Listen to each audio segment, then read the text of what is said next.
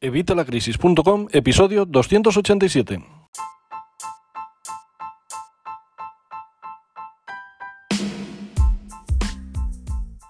Hola, buenos días, buenas tardes o buenas noches. Bienvenido un día más, un martes más a Evitalacrisis.com. Hoy es martes 26 de enero de 2021 y vamos con un episodio de preguntas y respuestas para que no se nos vayan acumulando más. Hoy vamos a hacer siete preguntas y respuestas, siete preguntas vuestras y, siete respuestas mías, intentando ayudaros en todo lo que pueda. Pero antes, como siempre, ya sabes, evitalacrisis.com, cursos de educación financiera y finanzas personales, donde vas a poder conseguir mejorar tu educación financiera, vas a poder conseguir mejorar la salud de tus finanzas y las de tu negocio y vas a poder aprender todo sobre el dinero, a ganarlo, a ahorrarlo, a invertirlo, a gestionarlo, todo sobre el dinero y todo sobre lo que te hablan los bancos y lo que te hablan las eh, financieras y las distintas facturas que te llegan a casa. Para que entiendas todo desde cero. Además, recuerda que estos cursos se pagan gratis, se pagan gratis, se pagan solos, porque solo con lo que vas a ahorrar eh, haciendo estos cursos ya vas a tener mucho más que un año pagado. Y recuerda que estamos de oferta, seguimos a 3 euros, así que aprovecha, apúntate hoy mismo y mantendrás este precio de por vida, 3 euros al mes por todos los cursos de vitalacrisis.com. Bueno, vamos a empezar con las preguntas y respuestas para no demorarnos más y empezamos con LJ. LJ nos dice, buena, creo que voy a, creo que al pagar con la tarjeta de criptomonedas, de hecho ya estamos pagando el impuesto del IVA del artículo adquirido, así que totalmente lícita ese uso. Eh, esto se refiere al, podcast en el que os comentaba los dos usos sobre Bitcoin, dos usos que, desconocías sobre Bitcoin. Lo puedes, eh, te lo dejaré en la descripción. Recordar que siempre os digo, te lo dejaré en la descripción. Si veis que hay algún enlace que nos dejo, porque algunas veces pues se me pasa, decírmelo y os lo añado, ¿eh? no os preocupéis. Me ponéis un comentario, oye, que no has puesto este enlace y yo os le pongo, ¿vale? Eh, ya digo, dejaré un enlace al vídeo en el que hablo de estos dos usos para, Bitcoin y para las criptomonedas. Y concretamente uno era el, uso de Bitcoin para ahorrar, utilizando una llave USB, que es una especie de wallet. Eh, físico que llevamos nosotros en el bolsillo y decía que de esta forma podíamos ahorrarnos impuestos y es a lo que se refiere el EJ, que nos dice, bueno, creo que al pagar con la tarjeta de criptomonedas, de hecho ya estamos pagando el impuesto del IVA del artículo adquirido, así que es totalmente lícita ese uso. Vamos a ver, eh, sí, sí es correcto, ¿vale? Tienes razón, pero si, por ejemplo, acumulases patrimonio, en la llave USB computa como si la llevaras en el bolsillo, por lo cual te ahorras el IRPF al hacer la declaración de la renta. ¿Vale? A eso me refería con el tema de ahorrar. Obviamente, si vas a pagar el impuesto de ese artículo o servicio, obviamente el IVA te lo van a, te lo van a cobrar, está claro. Pero sigue siendo un ahorro. Ya me comentarás, LJ. A ver si con esto que te digo lo ves más factible. Vamos ahora con otra de KAM, KAM o KAM. Me dice, o sea, que si ya está afiliada la deuda con la nómina, no hay posibilidad de que se pueda prevenir el embargo, ¿cierto? Cierto. Eh, a ver, si ya te están descontando de la nómina, te van a descontar antes de que te llegue a tu cuenta bancaria, con lo cual, pues no, no te van a... O sea, ya, ya no puedes hacer nada, ya te lo están quitando podrías reclamar y en cuyo caso, si te aceptaran la demanda a trámite, pues eh, se paralizaría hasta que se resolviera el tema, pero poco más. Me dice, ya que estoy en el caso, pasé a ponerlo a una eCard, pero ahí no pueden embargarme nada, ¿verdad? Correcto también. De la eCard, de una tarjeta virtual, no te van a, no te van a embargar. Tienes toda la razón, Keyan. Eh, a, eso, a eso me refería, efectivamente. Por eso es lo de pasarlo a la, a la tarjeta virtual, a una tarjeta de estas prepago. Pero eh, ya te digo, si, si, la deuda ya te la están quitando de la, de la nómina, pues ahí poco puedes hacer, porque por mucho que lo pases a la tarjeta virtual, como te lo descuentan antes de que te llegue al banco, pues eso ya, ya está quitado, ¿vale? Vamos ahora con otra pregunta de Furios, Furios de I27, que me dice, haré una pregunta. ¿Le pueden embargar el ingreso mínimo vital a una persona? ¿Alguna de estas empresas usureras? Bueno, pues eh, a ver, el ingreso mínimo vital no, de hecho te quitan el 30% de todo lo que exceda el salario mínimo interprofesional. ¿vale? Eso sería la cantidad máxima que te podrían quitar. Pero sí es cierto que si luego dejas ese dinero durante un tiempo después de haberlo cobrado en tu cuenta bancaria, también te lo podrían embargar. Por eso es cuando pasaríamos a meterlo en Bitcoin o a meterlo en una tarjeta virtual de estas prepago o bien a eh, utilizar, pues eso, simplemente sacarlo y tenerlo en tu casa, ¿vale? Esas son las, las cosas, pero claro, siempre y cuando eh, sobrepase el, el 30%, o sea, todo lo que sobrepase el salario mínimo interprofesional, te van a cobrar como máximo el 30%, y luego si lo dejas en el banco es cuando también te pueden volver a embargar. Bueno, vamos ahora con una pregunta de Ángel Lord Ruiz que nos dice, cuando te embargan cuentas de banco, ¿también te pueden embarcar el dinero que tengas en acciones o brokers? Saludos. Bueno Ángel, pues no, efectivamente, esta es otra de las formas que, recomiendo también para evitar embargos.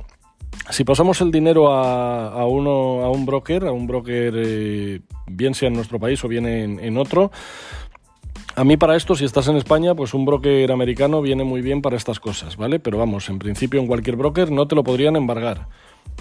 En el tema de acciones, pues en el tema de acciones todo depende. En el tema de acciones depende del juez, porque incluso podrían obligarte a vender eh, al precio de mercado que estén en ese momento las acciones para hacer frente a la deuda. Pero en lo broker ahí no te lo podrían quitar.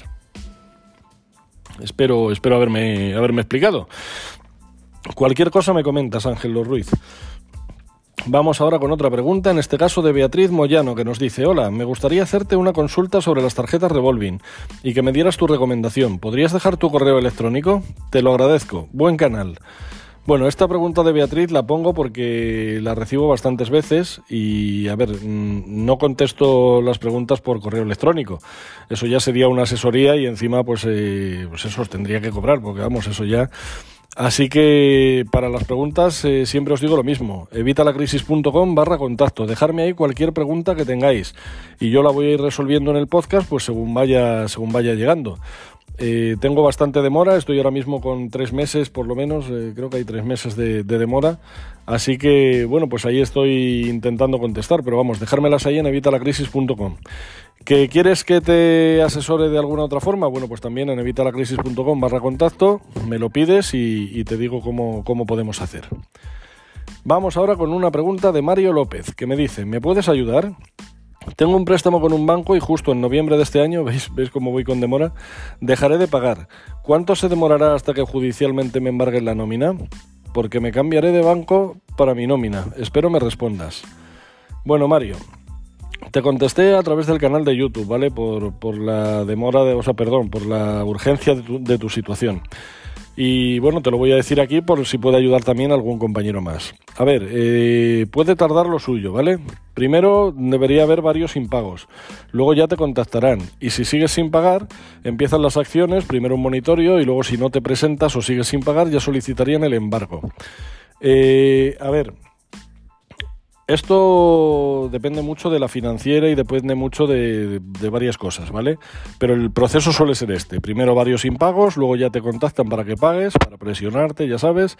El tema este de, de las agencias buitre, pero vamos, no solo las agencias buitre, en este caso te contactaría el banco por mil teléfonos diferentes y a través de empresas subsidiarias también. Y si no pagas es cuando empiezan las acciones. Primero te van a mandar un monitorio que normalmente la gente los monitorios ni se presenta, ni presenta alegaciones, ni nada. Bueno, pues si tú presentas alegaciones, por ejemplo, para que ellos demuestren la deuda que tienes, porque ellos simplemente van a presentar un escrito base que lo presentan con todos los clientes y como están acostumbrados a que nadie reclame y nadie proteste, pues ya está, todo va adelante.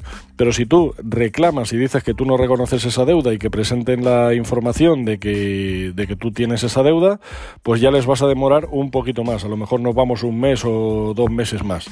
¿Vale? Así que, bueno, espero haberte podido ser de ayuda. Ya me, ya me contarás, Mario, a ver cómo, cómo ha ido la cosa.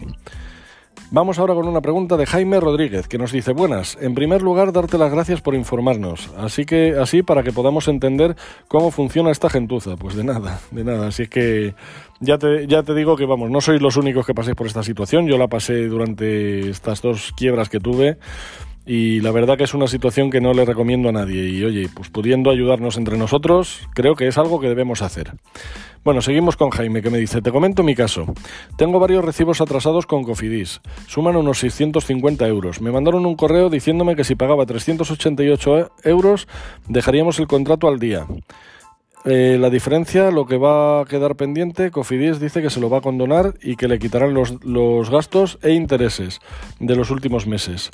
Dice que quedará reflejado, como que está pagado, pero que, pero que no es así y que él, o sea, que yo pagaría mi parte y el resto lo pagaría Cofidis.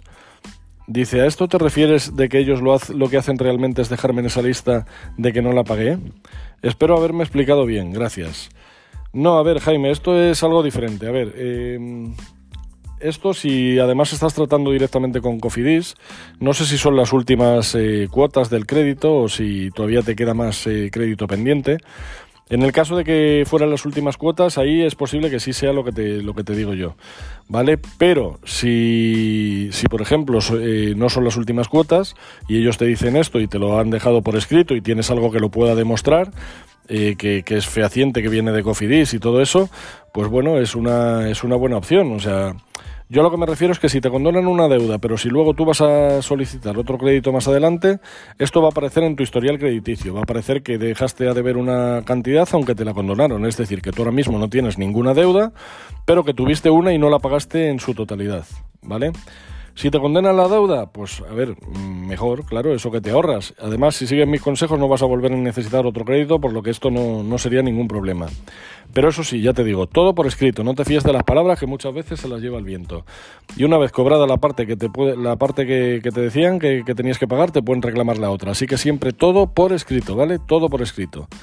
Espero, espero haberme explicado, Jaime, y espero que con esto pues te haya, te haya ayudado. Ya nos contarás cómo ha quedado la cosa. Y vamos ahora ya, eh, a ver, no, vamos a dejarlo ya aquí. Vamos a dejarlo ya aquí porque no tenía más preguntas. Eran estas todas las que tenía. Al final se nos ha dado un poco mejor porque ya sabéis que lo suelo hacer para 20 minutos más o menos, pero bueno, pues esta vez hemos acabado un poquito antes. Espero que os hayan ayudado las respuestas a todos los que habéis preguntado y a todos los que estáis escuchando, pues que, que os hayan resuelto, os haya surgido alguna píldora que podáis aplicar vosotros mismos. Si crees que estas preguntas pueden ayudar a alguien, pues por favor, mándaselas, compártelas por email, por WhatsApp, por donde quieras, que, que, que, te lo van a agradecer muchísimo. Y yo también, porque así llegamos a más personas y podamos ayudar a más gente. Y nada más, muchísimas gracias por vuestras opiniones de 5 estrellas en iTunes, por vuestro me gusta y comentarios en iVoox, muchísimas gracias por, por, escucharme, por estar ahí, muchísimas gracias por todo en general, muchísimas gracias por suscribiros a Spotify, por suscribiros a los cursos, por supuesto. Y muchísimas gracias, como te digo, por estar ahí, porque sin vosotros no estaría yo aquí o sería un loco hablando en el desierto. Así que de verdad que muchísimas gracias por escucharme. Nos escuchamos mañana, como siempre, a las 8 de la mañana con una nueva píldora, un nuevo episodio que espero que te va a encantar. Hasta mañana.